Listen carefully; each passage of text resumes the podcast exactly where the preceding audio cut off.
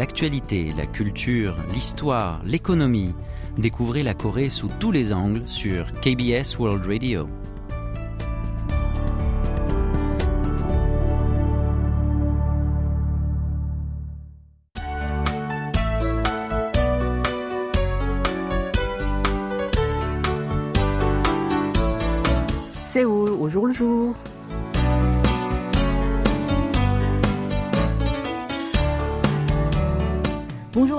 Merci de nous retrouver pour cette nouvelle édition de Séoul au jour le jour. La Coupe du monde de football 2022 a démarré dimanche dernier au Qatar. En Corée du Sud, cet événement sportif mondial, qui se tient tous les 4 ans, est l'une des meilleures périodes pour vendre du poulet frit accompagné de bière. Pour profiter de cette occasion, les entreprises du secteur concerné lancent de nouveaux produits et organisent des promotions de grande envergure.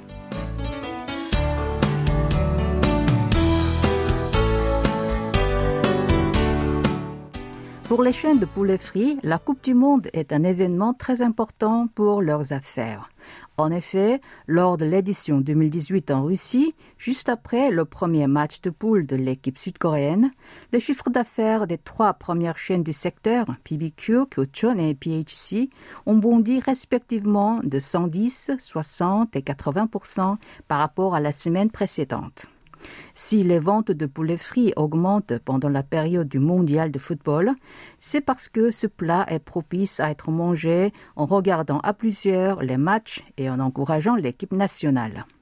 Ces ventes dépendent beaucoup des horaires des rencontres. Cette fois-ci, les matchs éliminatoires des guerriers de Taeguk auront lieu tard le soir, à 22h et à minuit, heure de Séoul. C'est pourquoi la majorité des gens devraient les regarder chez eux, ce qui augmentera la demande pour ce mets, notamment pour sa livraison à domicile. De ce fait, de nombreux restaurants de poulet frit prévoient de changer leurs horaires d'ouverture pendant ce mois de Coupe du Monde. En général, ce type de commerce est ouvert de 11 heures du matin à minuit. Alors vers 23 heures, ils commencent à nettoyer et ranger pour la fermeture. Or, cette fois-ci, la phase de groupe des joueurs du pays de Matin Clair aura lieu donc après 22 heures. Alors, les commandes devraient affluer autour de cette heure-là. Cependant, certains prévoient que la demande de poulet accompagnée de bière ne sera pas aussi importante que les dernières éditions, car ce mondial a lieu en hiver et non pas en été. Une autre raison réside dans le fait que, suite à la hausse des prix du poulet frit et de ses frais de livraison, beaucoup de consommateurs se sont tournés vers les grandes surfaces ou les supérettes ouvertes 24 heures sur 24 qui proposent ce type de plat à des prix plus intéressants.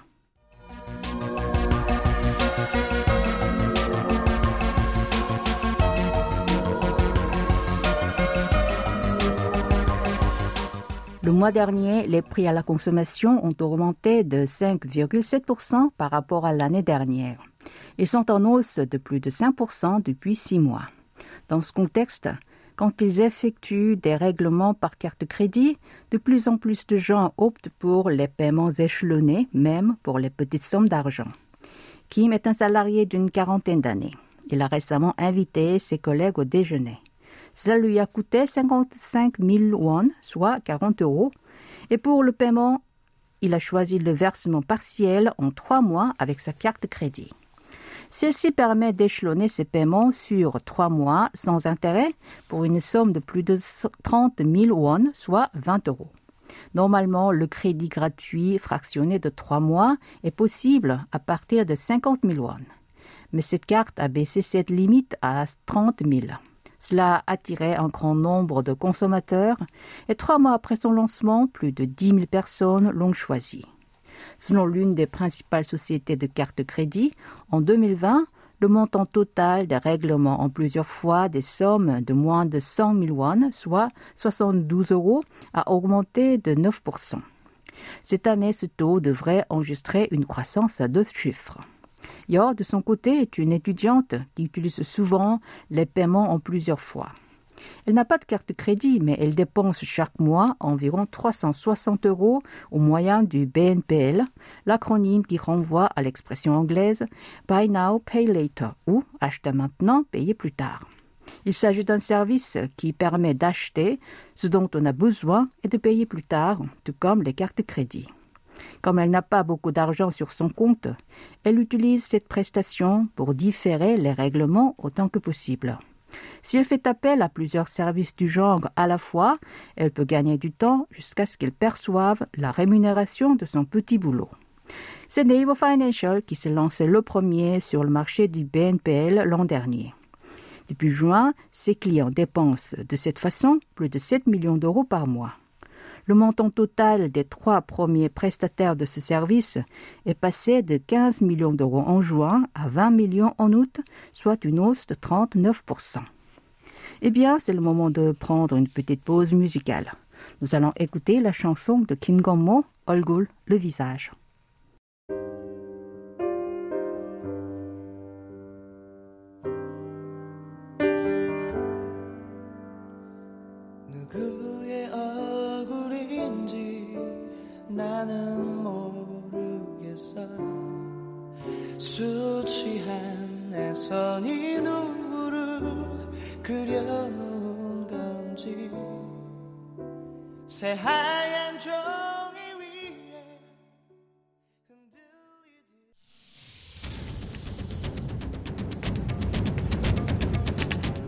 Vous avez aimé, vous avez détesté, vous avez adoré. Faites-nous part de vos réactions en nous écrivant à french.kbs.co.kr.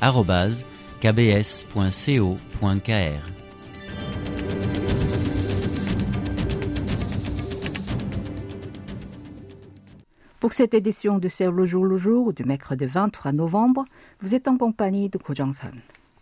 Il travaille dans une crèche publique à Koyang, dans la province de Gyeonggi. Depuis mars dernier, il devait faire face à un terminal de reconnaissance faciale pour le contrôle d'accès chaque fois qu'il arrive à l'entrée de l'établissement le matin et qu'il le quitte le soir, car il n'y a pas d'autre moyen de contrôle. Il a alors déposé une plainte auprès de la Commission nationale des droits de l'homme.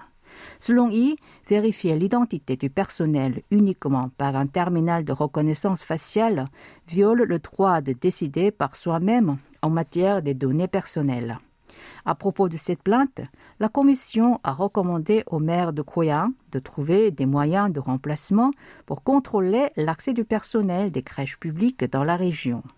D'après l'organisme national, les données employées pour reconnaître le visage des salariés sont celles biométriques inchangeables et qui peuvent être accumulées à tout moment.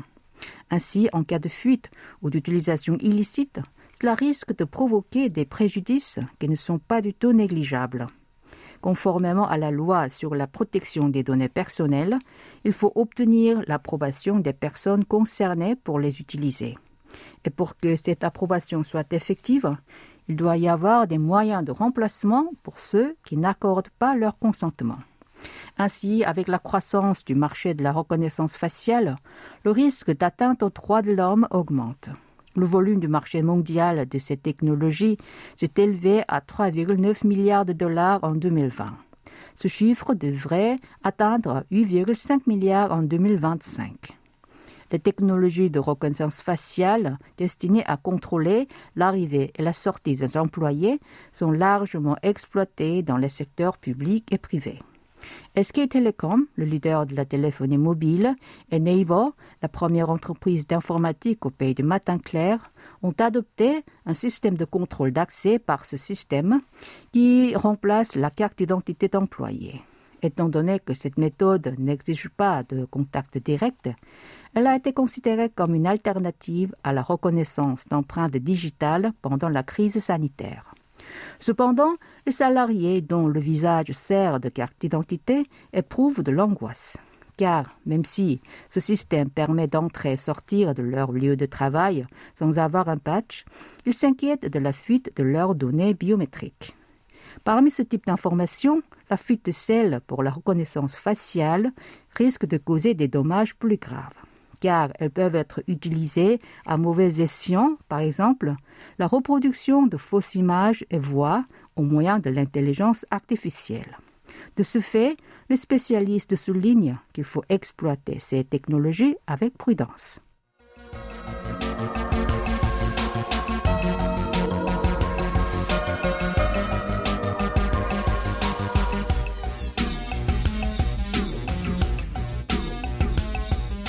Depuis quelques années, de nouveaux types de tabac, tels que des cigarettes électroniques ou des tabacs aromatisés, font sensation au point d'augmenter la consommation de cigarettes malgré des campagnes nationales de sensibilisation. Notamment chez les adolescents, les femmes et les employés de bureau, la croissance de la consommation de ces nouveaux tabacs est plus importante que la diminution des cigarettes traditionnelles consommées. Et cela a augmenté la consommation de l'ensemble de ces plantes herbacées. Selon le ministère de la Coordination politique et des Finances, au premier semestre de cette année, 1,7 milliard de paquets de cigarettes ont été vendus. Il s'agit d'une hausse de 6% par rapport à 2019. Ainsi, le total de cigarettes consommées est passé de 3,4 milliards de paquets en 2019 à 3,9 milliards en 2020. Et ce chiffre devrait continuer de monter. En particulier, ces trois dernières années, les ventes de cigarettes électroniques contenant des feuilles de tabac hachées se sont envolées de 33%. Grâce au mouvement national anti-tabac, la consommation de cigarettes a continué de diminuer pendant une dizaine d'années. Mais dernièrement, les e-cigarettes ont neutralisé cette baisse et sa part de marché a augmenté jusqu'à 14%. Les entreprises de tabac prétendent que ce type de cigarette est moins nocif pour la santé que celle traditionnelle. Mais le milieu médical réplique que ces premières provoquent aussi diverses maladies et qu'il n'y a aucune preuve qu'elles sont moins nuisibles pour le corps humain. D'après un sondage, chez les hommes, les trentenaires sont les plus nombreux à fumer des cigarettes électroniques avec 14%. Puis suivent les quadragénaires et les jeunes d'une vingtaine d'années. Chez les femmes, celles de 20 à 29 ans représentent 3,6% et celles d'une trentaine d'années de 2,1%. Chez les adolescents, le taux d'utilisation des cigarettes électroniques avec liquide est passé d'1,9% en 2020 à 2,9% l'an dernier. Selon un représentant du ministère de la Santé et des Affaires sociales, le fumeur qui remplace les cigarettes traditionnelles par celles électroniques ou consomme les deux se multiplie. Certains indiquent que les entreprises de tabac concentrent leurs efforts pour lancer de nouveaux produits dans le but d'éviter diverses réglementations concernant le tabac. Comme la loi définit les cigarettes comme feuilles de tabac, les cigarettes électroniques ne sont pas soumises à toutes les mesures.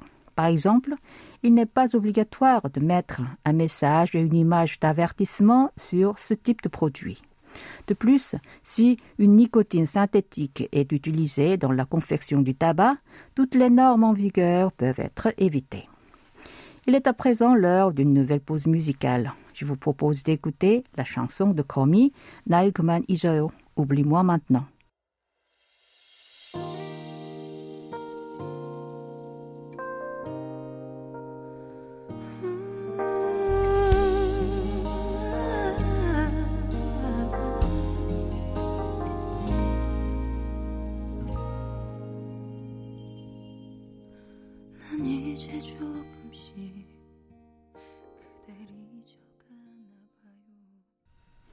En Corée du Sud, le nombre de marchés traditionnels continue de diminuer. Il est passé de 1600 en 2006 à 1400 en 2020. Si on s'intéresse aux régions pendant cette période, ce phénomène s'est manifesté le plus nettement dans la province de Gyeongsang du Nord, suivie par la province de Jeolla du Sud et Busan. Suite à cette chute, le nombre de magasins dans les marchés du genre a également baissé de 30 000, à savoir de 230 000 en 2006 à 200 000 en 2020. La moyenne du chiffre d'affaires d'un marché s'est aussi légèrement réduite et les magasins de proximité souffrent aussi de la même difficulté. De janvier à septembre dernier, leur vente était de 71 milliards d'euros. Il s'agit d'un recul d'1,5% comparé à 2015, la première année de l'établissement des statistiques en la matière.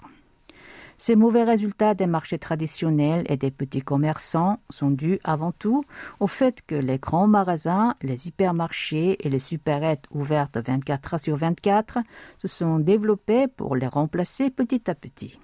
En effet, cette année, les ventes issues des grands magasins ont grimpé de 34% par rapport à il y a 7 ans. Et celles des supérettes ouvertes 24 heures sur 24 ont presque doublé. D'autres raisons pour lesquelles les consommateurs tournent le dos au marché traditionnel sont le vieillissement de leurs installations et le problème de stationnement. Grâce au projet de modernisation de ce type de marché mené par chaque collectivité locale, le taux de ceux qui disposent de parking pour les clients est passé de 36% en 2006 à 83% en 2020. Néanmoins, cela n'est pas suffisant pour contenir les voitures de tous les clients. Un autre enjeu auquel les marchés traditionnels doivent faire face est le système de distribution en ligne renforcé à l'occasion du Covid-19. Cette année, le chiffre d'affaires des boutiques sur Internet, notamment les téléachats et les services de livraison, a bondi de 160% par rapport à 2015. Le gouvernement juge qu'il est important d'améliorer les capacités de ces marchés et des petits commerçants en termes de moyens numériques. Pour cela, il souligne la nécessité de la formation en la matière pour les commerçants et l'importance de la livraison. Certains marchés traditionnels ont commencé à proposer des services d'achat en ligne, mais ces derniers ne sont pas encore convoités par les consommateurs. Dans ce contexte, le ministère des PME et des start-up étudie des mesures pour soutenir ces marchés et les petits commerçants afin qu'ils deviennent capables d'exploiter efficacement les moyens numériques.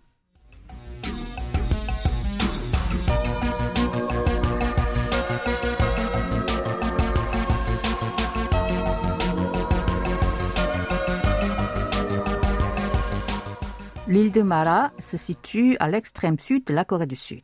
Elle est située au sud-ouest de l'île de Jeju. C'est une petite île d'une superficie de 0,3 km et abrite aux alentours de 100 personnes. Dimanche dernier, un habitant de cette île a appelé le commissariat de police maritime de Seogwipo sur l'île de Jeju pour demander de l'aide. Cette personne était une mère d'un bébé de 4 mois. Selon elle, son enfant doit se nourrir d'un lait déshydraté spécial en raison de sa santé. Or, ce produit ne se vend que dans les grandes surfaces alors elle a dû aller l'acheter sur l'île de Jeju. Ce matin-là, elle a essayé de prendre un paquebot pour s'y rendre, mais ce n'était pas possible à cause du mauvais temps. Elle a donc pris un bateau de pêche pour quitter l'île, mais elle a dû rebrousser chemin à cause des grandes vagues de trois mètres de haut. Face à ce signalement, les agents de police du commissariat ont décidé d'aller acheter du lait en question pour le transporter à cette mer sur l'île de Mara. Ainsi, ils se sont rendus dans une grande surface à Jeju, située à 20 km de leur commissariat, pour acheter le produit en question. Puis ils ont pris un bateau de sauvetage et navigué 15 km en luttant contre la mer déchaînée pour atteindre leur destination. La mère du bébé, qui a reçu ce lait, sincèrement remercié ses policiers qui l'avaient aidé malgré les conditions météorologiques déplorables. Lorsque ces agents de police lui ont remis le lait déshydraté, un sac plastique noir a atterri sur leur bateau. Dedans, plusieurs canettes de coca s'y trouvaient. Des pêcheurs présents sur le quai ont lancé ces sodas. Touchés par le dévouement des policiers, venus rendre un service à un habitant dans le besoin, ces marins ont offert ces boissons en guise de remerciement. Les agents de police ont avoué qu'il était difficile de se déplacer en bateau à cause des vagues violentes, mais qu'ils étaient contents d'avoir pu porter assistance à cette mer. Quand ils sont retournés dans leur commissariat, ils se sont réjouis avec leur colère de boire les boissons offertes par les pêcheurs. Et voilà, c'est le moment de retrouver tout un cinéma présenté par Antoine Coppola. Avant de le rejoindre, écoutons la chanson de Sien Blue, Kumawayo. Merci.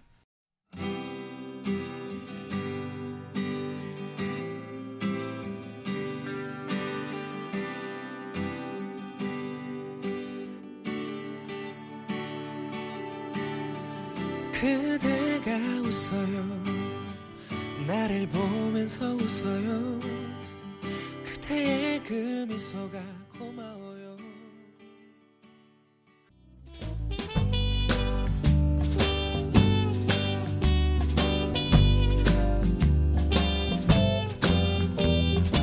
Bonsoir à toutes et à tous. Le réalisateur Nayon est surtout connu comme scénariste, notamment de l'excellent film d'animation Leafy, The Henny to the Wild, en 2011. Il commet avec Yaksha Son deuxième long métrage après l'échec de The Prison en 2017. Cette fois encore, il y a des acteurs de poids, le toujours excellent Sol Kyung-woo et la nouvelle star Park Hae-soo, tout droit sorti de Squid Game et de Money Heist Korea. Park Hae-soo est le chouchou coréen du producteur Netflix et il le mérite bien.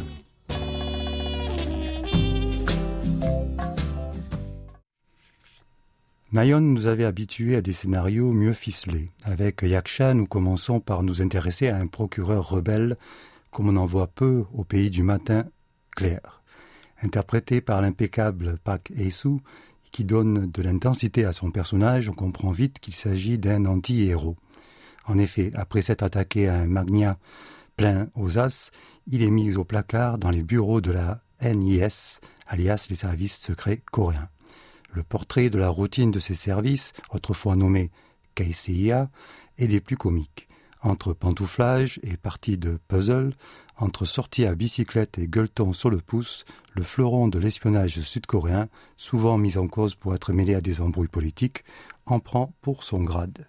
Park veut cependant reprendre de l'active et se retrouve dans une intrigue improbable en Chine, aux côtés de Sol Kyung-gu, un électron libre de la Nice, aux agissements troubles. Après cette introduction plutôt réussie, le scénario s'embourbe et on se désintéresse du sort de notre procurateur anti-héros. 여기가 전 세계에서 스파이 밀도가 제일 높은 데라던데. 북한을 코앞에 두고. 007 S'il faut retenir quelque chose de ce film à rallonge, cela est possible dans les productions d'une Netflix qui a tout intérêt à produire en longueur, ce sera la présence de deux brillants acteurs et d'une séquence d'action bien pensée, bien que mal exploitée. Si le film de plus de deux heures aurait bien mérité d'être amputé d'une trentaine de minutes, notamment les scènes explicatives qui ont l'air sérieuses vu la trombine des acteurs mais qui sont surtout lourdingues. Du temps est donné à Park Hae-soo et Sol Kyung-gu pour montrer la subtilité de leur jeu, tout en regard et petit rictus en coin. On a presque envie d'oublier les scènes qui tentent de nous persuader du sérieux de cette histoire, mêlant des espions de Corée du Nord, du Japon, de Corée du Sud et de Chine. On apprend juste que Kim Jong-un a besoin de liquidité et que la Nice peut la jouer parfois mauvaise. On passe sur le multilinguisme et on note que le sujet est la restauration du pouvoir mondial autour de l'Asie de l'Est et que cela donne une guerre des gangs, qu'ils soient d'État ou mafieux. La différence est difficile à faire. On a là le message du film. Une annonce introductive aurait suffi.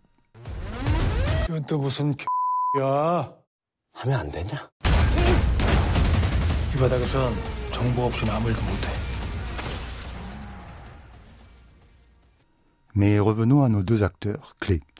Le directeur de casting a eu raison de les unir dans un même film, car leur jeu s'appuie sur une gestuelle similaire. Tous deux aiment à se poser en profil, voire de dos, avant de lentement se retourner ou lever la tête. Tous deux aiment aussi à jouer du regard, mais ce n'est pas le regard signe des acteurs lambda de drama, c'est le regard intériorisé, celui qui fait sentir qu'il y a quelqu'un qui pense derrière l'image extérieure.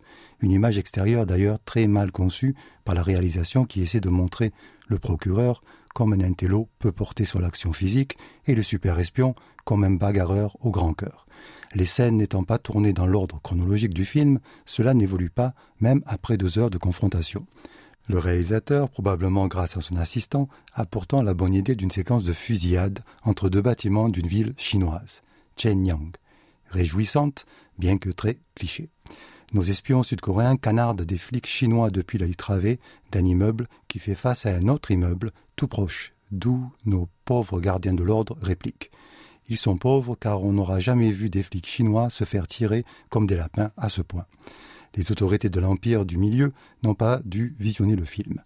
Magnifique configuration donc pour une mise en scène à la John Woo de la grande époque. Et le film rappelle par bien des aspects les grands polars de Hong Kong de l'âge d'or des années 80. Sol Kyung-gu se prend même pour un Shoyun Fat avec son Beretta qu'il recharge sans arrêt et actionne à l'horizontale. Là, cela manque de travelling fluide et d'envolée de grue, excepté une petite très bienvenue.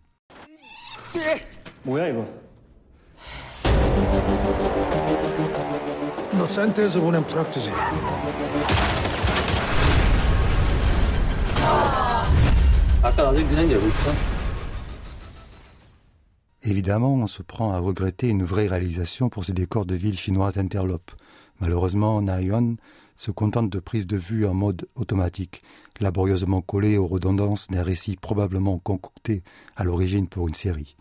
Bref, Na s'échine à mettre en boîte une histoire à dormir debout, à peine du niveau des romances TV drama. La prochaine fois sera peut-être la bonne, c'est ce que nous lui souhaitons.